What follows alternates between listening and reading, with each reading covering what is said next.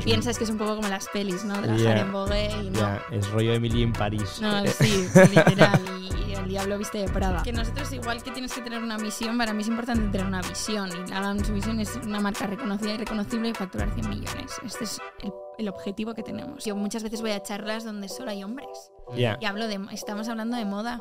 ya, Eh, que es el panel mundo- era primer problema del mundo de la moda. Y me acuerdo que yo estaba sentada con todo hombres. 45 para arriba y dije, aquí el primer problema es que yo sea la única mujer aquí sentada.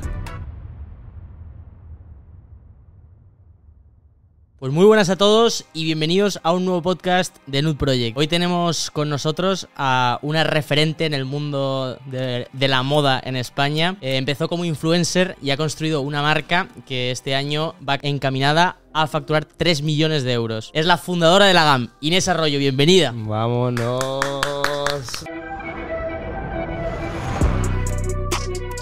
Bienvenidos a un nuevo podcast de Nude Project. ¡Vamos! Díselo, díselo.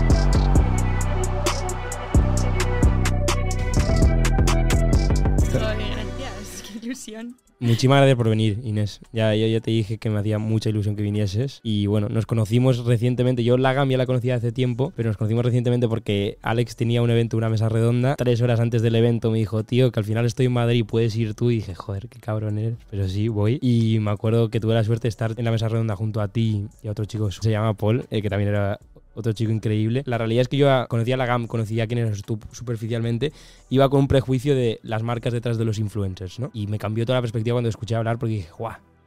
¡Qué, qué inteligente esta persona y qué bien habla! Y yo la, la gente que se comunica bien es como que me influye mucho y me inspira mucho porque yo quiero...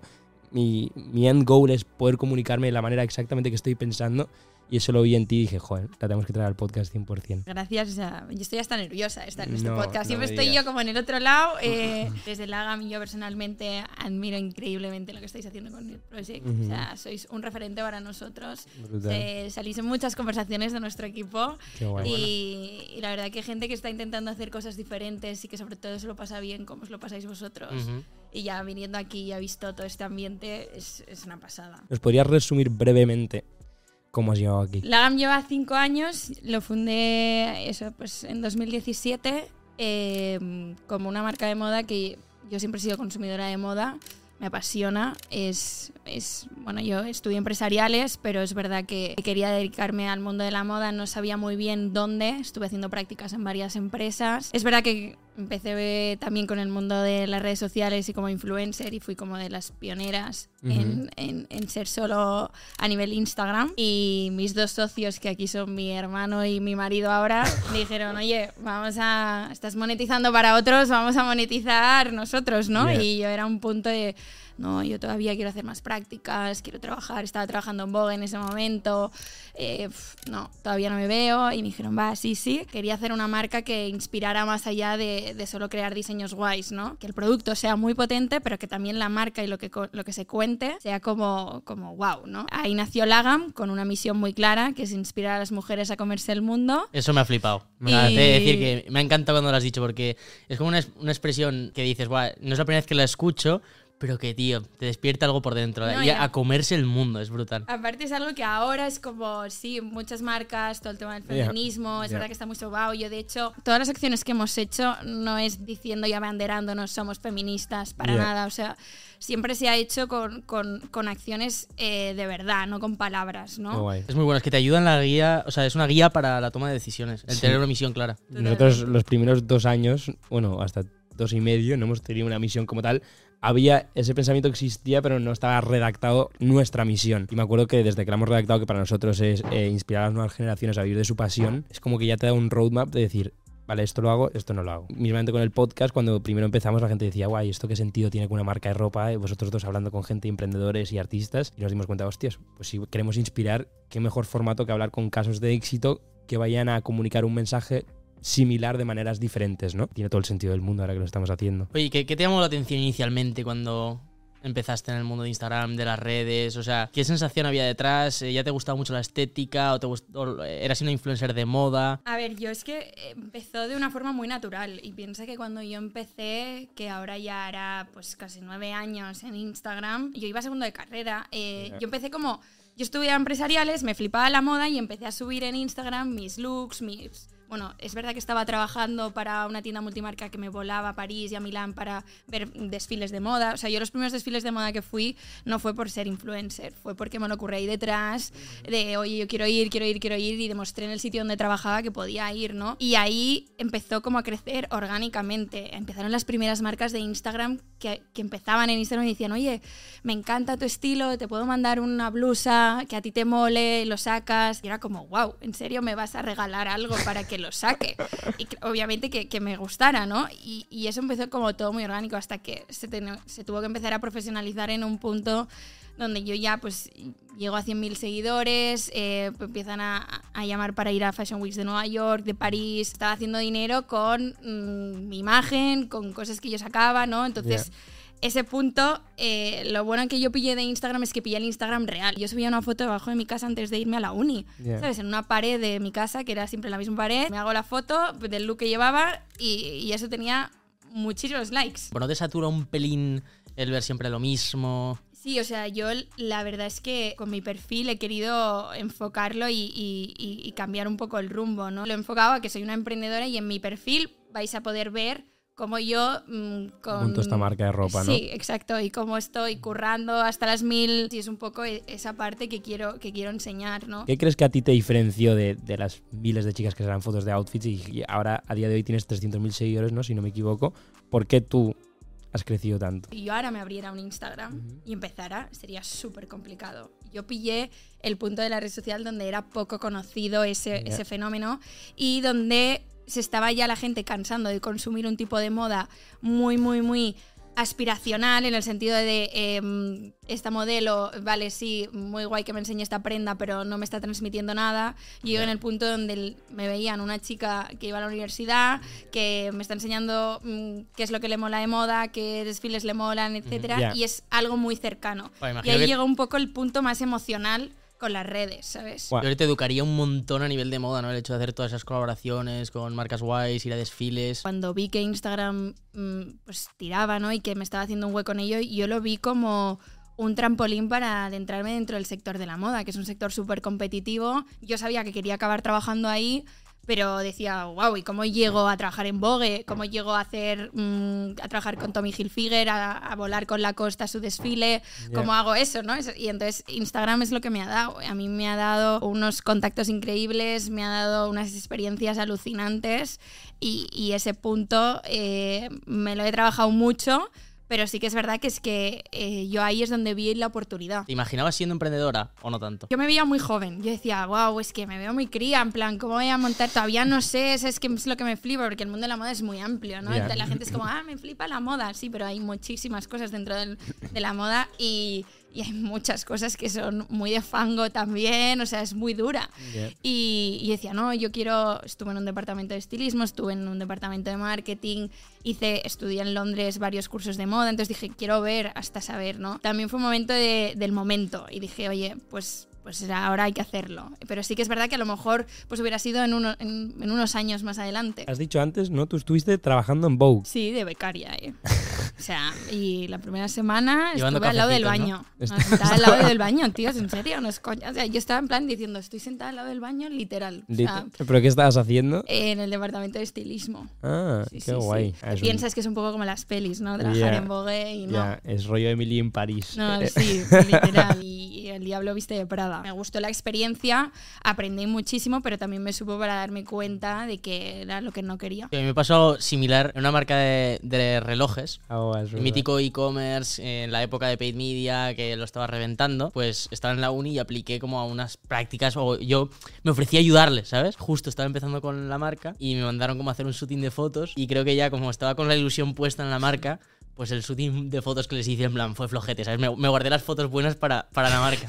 Y me acuerdo que no me cogieron en las prácticas. Fue Yo me acuerdo de ese momento. Y tú dijiste, guau, sí, estaba en esta marca de esto y tienen como. Las oficinas son como un duplex y tienen como muchas pizarras. Tienen muchas pizarras. Y yo, guau, pizarras, ¿para qué eran falta y tal? Y dices, no, no, es que tenían ahí todo sí, un plan de marketing el increíble. Madrid. Y yo me acuerdo que me fijaba a ver quién, quiénes tenían contratados en las sí, pizarras. Sí, y sí, todo. me acuerdo que yo es como, guau, ya estamos dentro del mundo, ¿sabes? Estamos, estamos muy centrísimo. ¿En qué momento sale juntarte con tu novio del momento y tu hermano para hacer esto? Mi hermano venía de, del mundo startup. Uh -huh. ¿vale? Él fue el sexto empleado de Globo y quien lanzó Globo en no Madrid. jodas. Sí, sí, sí. Qué fuerte. Él estaba en México viviendo en ese momento. eh, bueno, entonces estaba con. Siempre me decía, no, Inés, tenemos que montar algo. 100%. Mi novio igual. Mi novio viene de familia textil. Con, con su madre fue quien con quien realmente yo encontré mi pasión por la moda porque ella fue quien apostó por mí para ir a todos los desfiles porque tiene una tienda multimarca.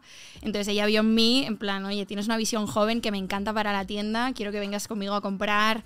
Y yo tenía 17 años. Era más niña, tenía menos confianza en mí. Es verdad que, que me costaba creer ¿no? lo que estaba consiguiendo y estaba consiguiendo cosas muy guays. Había diseñado dos colecciones, una de joyas y una de, de prendas para dos marcas catalanas que habían tenido sold out, que se habían vendido increíble, que me pedían, mm, Ya. oye, volvamos a hacer algo juntos. Tú, exactamente en la GAM para ubicarme, a día de hoy, ¿qué estás haciendo? ¿Qué empezaste haciendo y qué haces ahora? Yo soy la directora creativa de Lagam. ¿Vale? ¿vale? Eh, yo llevo toda la parte de diseño con mi equipo de diseño y luego llevo pues lo que pues todo, ¿no? También, o sea, estoy en todo lo que son los shootings, editoriales, eh, Comunicación todo un poco también, ¿no? imagen, la comunicación, o sea, todo lo que es más la parte visible, la parte, bueno, que si alguien me escuchara es como, ah, la parte guay, ¿sabes? No, también estoy en producción, ¿sabes? Con, con, con Cristian. Entonces toco un poco todo. La producción es, eh, o sea, yo le digo a, a Cristian en plan, tienes eh, lo peor de la gama que tienes tú, tío. Me sabe fatal, pero, o sea, Es horrible. eso sí, tiene el mejor carácter para tener Ya, eso. Porque ya. mi hermano y yo, por ejemplo, somos Y te mm, tiene que- sangre el día, caliente, ¿no? ¿sabes? Y ahí Y- tienes que tener mucha paciencia, tienes que ahí... Y a la gente que le gusta dicen que es como una, una droga el mundo del textil en ese sentido de que te metes ya en el tema de las fábricas, tocar tejidos y todo esto y que acaban en un ciclo porque nuestro, nuestro líder de producto, él también está ahí. Y yo siempre digo que él se come todas las cagadas, ¿sabes? Porque a él van los problemas de Javi, ¿dónde está el esto? ¿Por qué no ha llegado esto? ¿Por qué no tenemos esto? Es como que le llegan todos los cacaos de la empresa, por así decirlo. Yo siempre digo que son las personas que hacen que pasen las cosas. ¿Tú crees que ha sido difícil para ti ganar el respeto de la gente de no, no, no es una marca un influencer, sino que es una marca de verdad? Cuando decidimos lanzar Lagam, yo a mis dos socios les dije, yo no quiero decir que la marca es mía, ¿vale? No quiero que tenga ni el nombre de Inés Arroyo en ningún lado y, y no quiero decir que es mía. Yo quiero que- sacarla a mi Instagram como he sacado a otras marcas y a ver cómo reacciona la gente, ¿no? Entonces es verdad que tuvo súper buena acogida la marca, yo no dije que era mía y al de dos semanas, bueno, estos cada día me iban diciendo, a ver tía, que hemos montado esto porque obviamente... em, Tienes que decir que es tuyo, ¿sabes? Que tenemos que aprovechar tu audiencia, etcétera, tal. Y yo, no, espera, espera, espera. A las dos semanas lo dijimos. Y es verdad que nunca han tenido como. Yo siempre he hecho mucho esfuerzo, ¿no? En, en cuando voy a charlas, cuando eh, estoy con gente del sector, ¿no? Encontrarles que, que yo dejé mi parte más influencer para, para estar en, en Lagan, porque es imposible tener los dos. O sea, es imposible trabajar de las dos cosas, porque ser influencer es un trabajo. Y es un trabajo que requiere muchísimo tiempo. El, el respeto me lo he ganado por un poco también porque lo han visto. Marcas han visto que no, yo no puedo ir a este viaje, no, ¿cómo me voy a ir una semana a... A mí eso me genera mucha admiración, porque el ver que hay influencers que están Mucho ganándose dinero. la vida bien, están viajando, efectivamente, y que decían aparcar eso para centrarse en un proyecto así, es la única manera de hacer el proyecto triunfar, pero al, al mismo tiempo requiere eh, de una cierta valentía, ¿no? Porque Bruno y yo, pues al fin y al cabo, no teníamos nada que perder. Era como, tiene que salir nada. esto, y porque no hay, no hay otra cosa, ¿sabes? Pero teniendo algo, el dedicarle el tiempo, el confiar en ello. Sí, lo que pasa es que yo tenía muy claro que yo no quería dedicarme a ser influencer. Porque esto es, o sea, es difícil mantenerse en esto. Hay muchas que siguen manteniéndose, pero es que mm, o, te, o, o- o te adaptas a lo nuevo. O sea, Sí, para mí me parece sí. muy complicado y yo no. Digo, se acaba este mundo y ¿qué pasa? ¿Qué pasa con No, el no. desarrollo? Se muere. Sí, el mismo reto que tienen las artis- los artistas y el mismo reto que tenemos nosotros como marcas, también te diría. ¿eh? Sí, pero el- la única diferencia del influencer siento que es al final eres tú, ¿sabes? En plan, tú em- Ya. ya envejeces como persona y ya lo- el contenido que te funcionaba antes no funciona ahora. La marca es su propio vehículo y se puede ir adaptando, aunque tú y yo envejecemos más, pues quizás la marca puede mantenerse joven o, o se puede mantener lo que queramos que sea. Ahora que consideramos que son influencers que llevan muchos años, han pegado un salto a ser celebrities. Ya. ¿Vale? Ya. Entonces ese Sí, es otro Es punto. eso, en plan. O Es que la Lolita de repente es como que Claro. ha, Es ¿sabes? Empiezas Ha- a bueno, María Pombo de- misma, sí. María Pombo Sí, yo o- creo ya la- se la ve como una... Sí, total. es Bueno, claro, como- mejor ejemplo aún. Que Lola, en la revista Sí, Hola va de salen eso, ahora. totalmente. Salen los Sí. nuevos, los, los influencers que son celebrities. Es una gran reflexión, porque por ejemplo Snoop Dogg también es un celebrity, no es el rapero ya. Creo que hay gente que hace cosas tan históricas en sus campos que ya se convierte en esta figura pública que la gente le quiere para todo tipo de cosas y ya están para siempre en el, en el mundo. Para mí lo de los influencers tiene un gran reto que es tu vida es tu trabajo. Entonces, ¿cómo divides qué es trabajo y qué es experienciar algo de verdad? Porque está siendo un viaje, pero Sí, no es para todo el mundo. es viaje para No, es comunicar. para todo el mundo. Y nosotros teníamos el gran reto y yo creé la marca y dijimos, joder, tío, me gustaría que esto sea su propio vehículo. Si yo me quiero ir a viajar esto, lo disfruto ya por sí mismo. Yo me acuerdo que estabas hablando de todo el concepto del live shopping, que hacías eh, unos Sí. streamings donde enseñabas la ropa Twitch. con tu equipo y tal.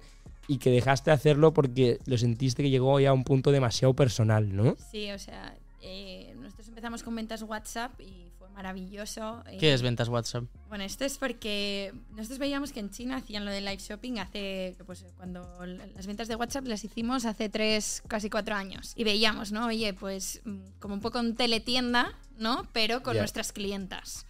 Entonces teníamos 3.000 clientas eh, con todos sus grupos de 253, que era lo máximo que puedes tener en. WhatsApp ahí, ¿no? Y entonces cada mes les enseñaba yo con alguien de mi equipo, pues estilismos con las prendas y les, les- les poníamos ahí los links directos, lo combinábamos con unos zapatos de otra marca y, y les poníamos el link a otra marca, les hacíamos toda la sesión de estilismo. Y todo el mundo de ese grupo podía hablar. Y entonces, sí, podía hablar y entonces, oye Inés, eh, ¿qué talla con esto? Le explicábamos, ¿no? Vale, ¿con qué te lo pondrías esto? Era un momento con nosotras durante Y muy cercano, una muy hora guay. y media, casi dos. Dijimos, oye, ¿cómo, ¿cómo escalamos esto? Porque en los grupos de WhatsApp está siendo ya una locura.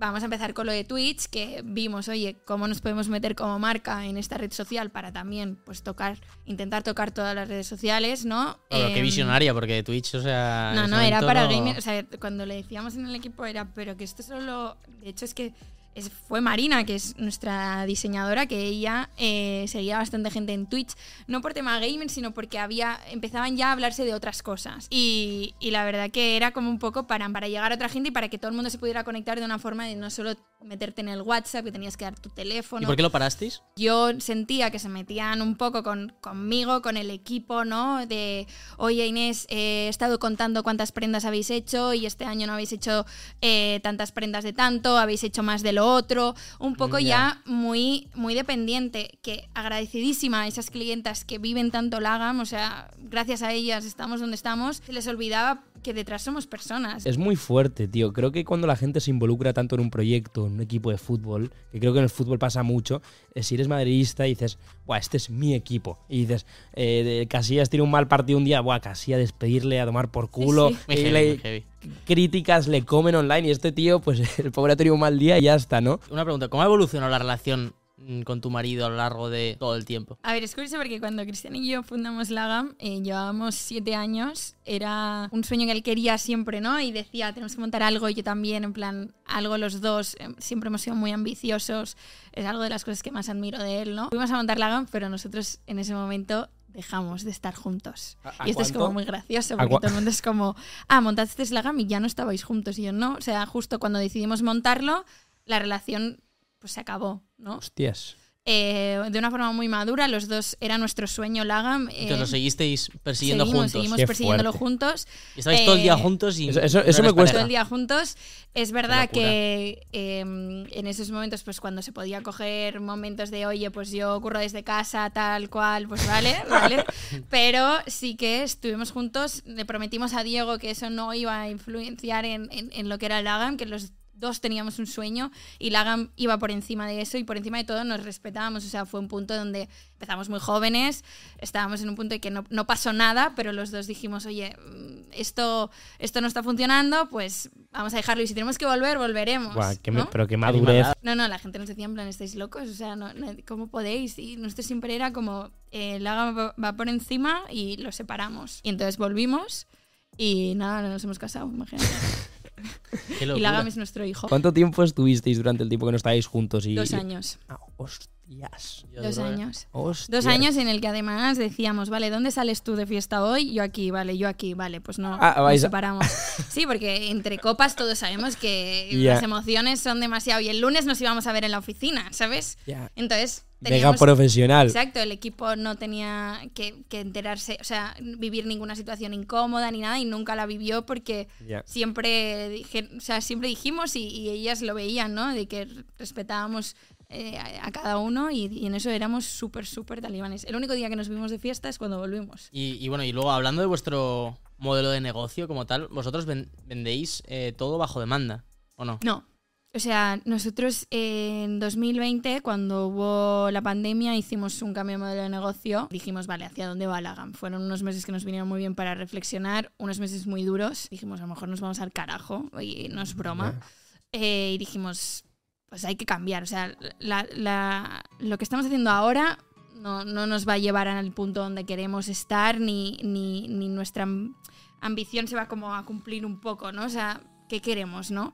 Entonces, también un punto porque también se nos estaba, como a mí personalmente era como todo el tema de sostenibilidad, ¿no? De eh, la gama hacia dónde va, todo el mundo era como, podéis utilizar tejidos más eh, ecológicos, sostenibles, etcétera. Y yo era en plan, vale, sí, pero el, el problema va antes que los tejidos. Va, o sea, el problema es cuántas unidades de más se producen, cuánta sobreproducción hay, cuántas mm, prendas hay colgadas, cuántas prendas hay colgadas, los stocks, ¿no? Es el gran problema de la moda.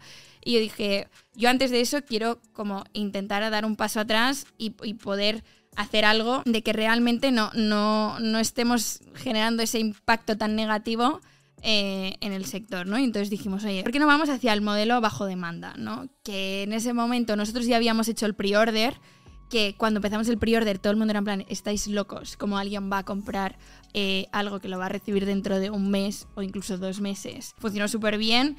eh, de hecho, como contaba el otro día, nuestro primer bolso que lanzamos lo hicimos a través de una campaña Kickstarter, eh, donde la gente tenía que financiar esa producción. Y en. mm, O sea, llegamos al, a- al objetivo eh, de cinco minutos, ¿sabes? bueno. O sea, entonces eh, decidimos cambiar hacia eso y hicimos en que mm, el, bajo- el modelo bajo demanda, que es diferente al pre-order, solo se produce lo que realmente se ha vendido. Y ya hablando más del punto negocio, yo me acuerdo escuchar en la, en la mesa redonda que dijiste que en la industria de la moda crees que es muy difícil crecer sin inversores, ¿no? Y si no me equivoco, en la GAM tenéis inversores Sí. dentro. Tenemos inversores. sí, Cuéntame sí, acerca de esto un poco. necesitas mm, para escalar bastante dinero y todos lo sabemos. Y nosotros teníamos muy claro que para escalar necesitábamos, obviamente me hubiera encantado no tener desde el principio, eh, pero sí que apostaron por la marca desde cuando, o sea, literal, entraron cuando no, es que tenía cuatro camisas, básicamente, ¿no? En cierta manera nos hemos puesto unos timings y unas prisas como, como emprendedores los tres. Y esto lo hemos estado súper alineados.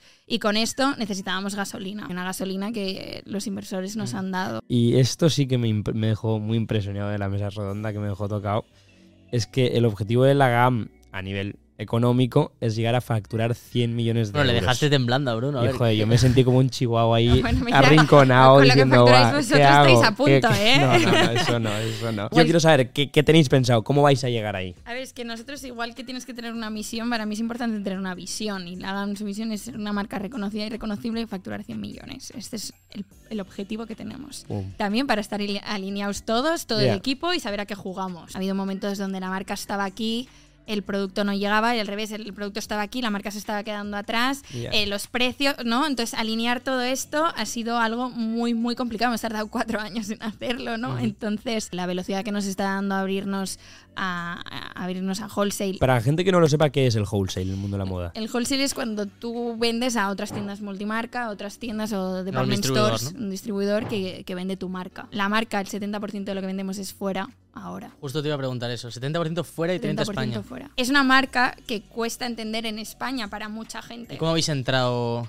en otros países? paid media, etcétera, pero muy poco y muy controlada. Es algo que nuestros inversores, de las cosas que menos les gusta, es esa parte. Lo principal ha sido que orgánicamente la gama ha sido una marca que ha gustado a muchos perfiles de fuera.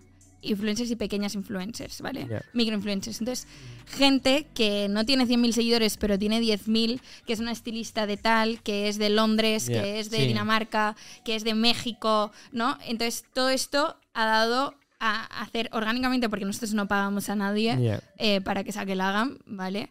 Eh, Es gifting, ¿no? Es gifting total. Ya entrando un poco en el discurso de la marca, y tú me corriges porque esto lo estoy viendo yo desde fuera, está mucho dentro de vuestro discurso incluir en la marca todo tipo de cuerpos y de modelos, ¿no? Sí. ¿Por qué crees que es importante para una marca a día de hoy ser inclusivo? Bueno, más que nada porque las marcas de ahora somos las marcas que estamos más cerca del consumidor que ninguna otra en la historia, ¿no? O sea, todo lo que nos ha dado las redes, todo cómo nos comunicamos, eh, es, es la parte más cercana a, a la gente real. Entonces, tú tienes que dar esa visibilidad de que esas personas se vean en tu marca reflejada. No puedes aislar ni, ni diferenciar entre, entre tipo de personas. En la GAM nos queda un gran recorrido, yo siempre es algo que he querido hacer y dar mucha visibilidad. Nuestro primer desfile en 080, cuando desfilamos, desfilaron mujeres de todo tipo de cuerpos, alturas, modelos, no modelos. Había una señora de 70 años desfilando. O sea, hicimos de todo para dar esa, eh, eh, esa inclusividad, pero es verdad que a día de hoy todavía nos falta, pues todavía en las modelos, en e-commerce, dar,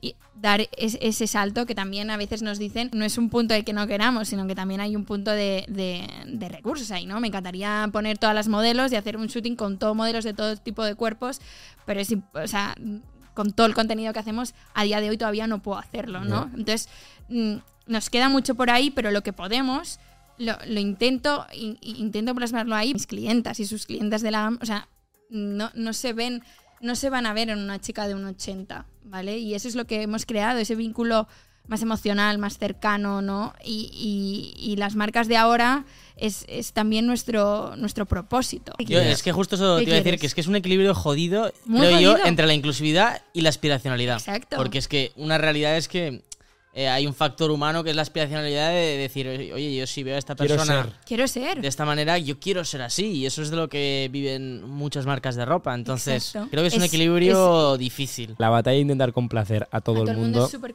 es imposible, es Pero sí imposible. que- Y oye, un desfile, ¿no? ¿Qué, qué tal eso, en plan? Qué locura, ¿no? Es una cosa intensa, ¿no? Como, como... ¿Habéis hecho uno o más de Uno, uno? uno. Nosotros fue, vale, lo hacemos, pero no vamos a hacer un desfile al uso, queremos hacer un poco de performance, cosa que no hacían en ese momento. Eh, queremos que se adapte esto así, tal cual. Si queréis que lo hagamos así, bien. Si no, la GAM no va a estar. Porque hacer un desfile al uso, la GAM no, no tiene ningún sentido. Y se adaptaron súper bien, apostaron por nosotros y, y fue maravilloso. Fue súper una locura. Pero nosotros fue como un check que no, no quiero decir que no volvamos a hacer, pero Sí. Siempre es como, bueno, pues el siguiente será en otro sitio, de otra forma, o a lo mejor lo creamos nosotros solo internamente y es creado por la GAM, ¿no? Pero fue una experiencia muy guay que, que hemos hecho y que, y que nos ha ayudado un montón. Si Nude Project quisiese arrasar en la categoría de mujer, ¿qué recomendación tendrías? A nivel de producto, ¿qué producto?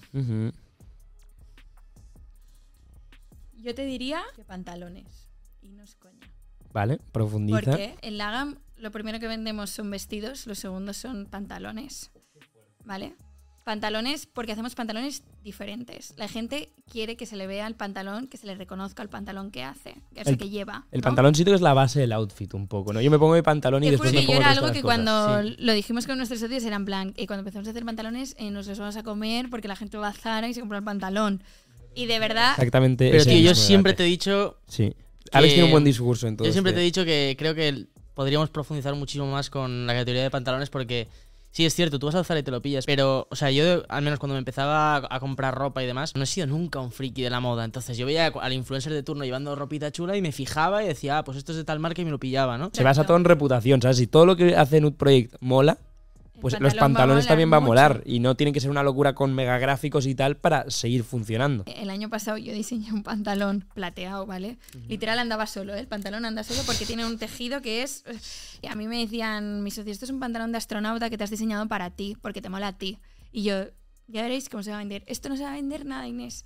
Es nuestro bestseller, sigue siendo el bestseller este ¿De año, se ha hecho en dorado también, es un laminado. Y es el pantalón de locura, pero es un pantalón súper reconocible. O sea, en general a mí me ilusiona muchísimo el ver a chicas emprendedoras. Creo que no hay tantas y, y por eso me ilusiona mucho y evidentemente pues traerte aquí o darte voz es algo que me parece muy muy guay. Siendo tu misión el inspirar a mujeres a comerse el mundo, ¿qué crees que les impide o qué crees que les puede llegar a impedir el dar el paso y hacerlo? Faltan referentes que se les dé visibilidad a mujeres, ¿vale? Que es algo que es un camino que se está haciendo, pero que todavía es como que no, ves, ¿no? Esa, ah, quiero ser esa chica o esa chica que ha hecho, no sé eso, o esa mujer que, sí, hay de las de la historia que, que son todas muy conocidas, pero de ahora cuesta más ver, ¿no?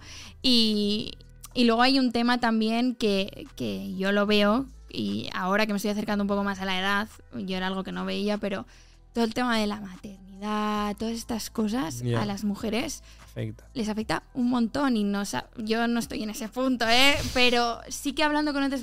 No, bueno, porque claro, mi vida ahora, mis proyectos, pensando... Y hay mucho enfoque a, a- a la familia ahí. Y justo yo el otro día estuve haciendo un- una charla con, con la fundadora de Pepe Paola, que tenemos una relación buenísima. Y nos, bueno, yo fui su primera modelo de su marca. No, Sí, sí, sí, sí. Y, y- y ella decía, yo lo he hecho y si yo lo he podido hacer, y, y me dice, hago malabares, ¿eh? Me dice, hago malabares y, y hablamos de que su, su empresa, bueno, no sé si van a los 80 millones o no sé cuánto llevan Son este animales, año. son un bicho. Es ¿no? verdad, porque ahí es el papel que juegan los referentes, tío. Eso es muy Absolutamente. importante. Es que no- alguien. no hay. Claro, quizá tú en ese momento en el que estabas ahí con tus hermanos que te decían vamos a hacer esto, vamos a hacer tal, al no ver a una figura de alguien que lo hubiese hecho, haciendo. Yo sí que vi a una y fue quien me hizo decir. ¿Quién Para, para mí es Emily Weiss, ¿vale? Que era la, funda- bueno, es la fundadora de Glossier. Es una marca de cosmética americana brutal y para mí fue una inspiración, ¿no? Qué Y guay. ella es increíble. Ella ahora se ha quedado solo como fundadora, ha metido un CEO en la empresa, bueno, eh, eh, cotiza en bolsa, o sea, es un Sí. bicho, ¿eh?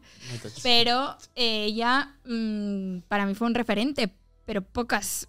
Ay, Ya. yo muchas veces voy a charlas donde solo hay hombres. Ya, Y hablo de, estamos hablando de moda. ya, Eh, que es el panel mundo- era primer problema del mundo de la moda y me acuerdo que yo estaba sentada con todo hombres de 45 para arriba y dije, aquí el primer problema es que yo sea la única mujer aquí sentada. ¿Sabes? Mm. Este es el principal problema del sector de la moda de lujo porque estábamos hablando de eso. Me, me parecía que no, ni- no había una directiva mujer. Entonces, todavía queda. Aquí Ay, una bolsita bueno, me que muero de la nos suele dar emoción. regalillos a- o sea, al invitado me muero de la emoción. y hemos, Te juro hemos- que he pasado por ahí y he visto ese sombrero. eh, el dicho, gorrito eh, rosa que Me muero. ¿Sabes que mi despedida de soltera me pusieron un, un sombrero personalizado? plan, no guay, sí, porque me flipa, y pues no sé qué más aquí metido una, ha sido una selección handpicked by Eh, Jessie Me encanta. una camiseta. Ay la suerte que llevo, Pues, puest- ya, puesta te mirando, eh. Digo, qué guay. matching matching matching muchísimas gracias por venir al podcast y yo finalmente ya digo que todo el mundo que, que se ha visto el podcast y haya llegado a este momento muchísimas gracias por favor suscribiros si podéis que es gratis y a nosotros nos aporta muchísimo tenemos el objetivo de llegar a 100.000 seguidores antes de final de año que ya se está poniendo tricky pero vamos, va- vamos a por ello y comentar qué nos gustaría ver próximo en el podcast hasta la próxima muchísimas gracias Inés. Muchísimas gracias a vosotros.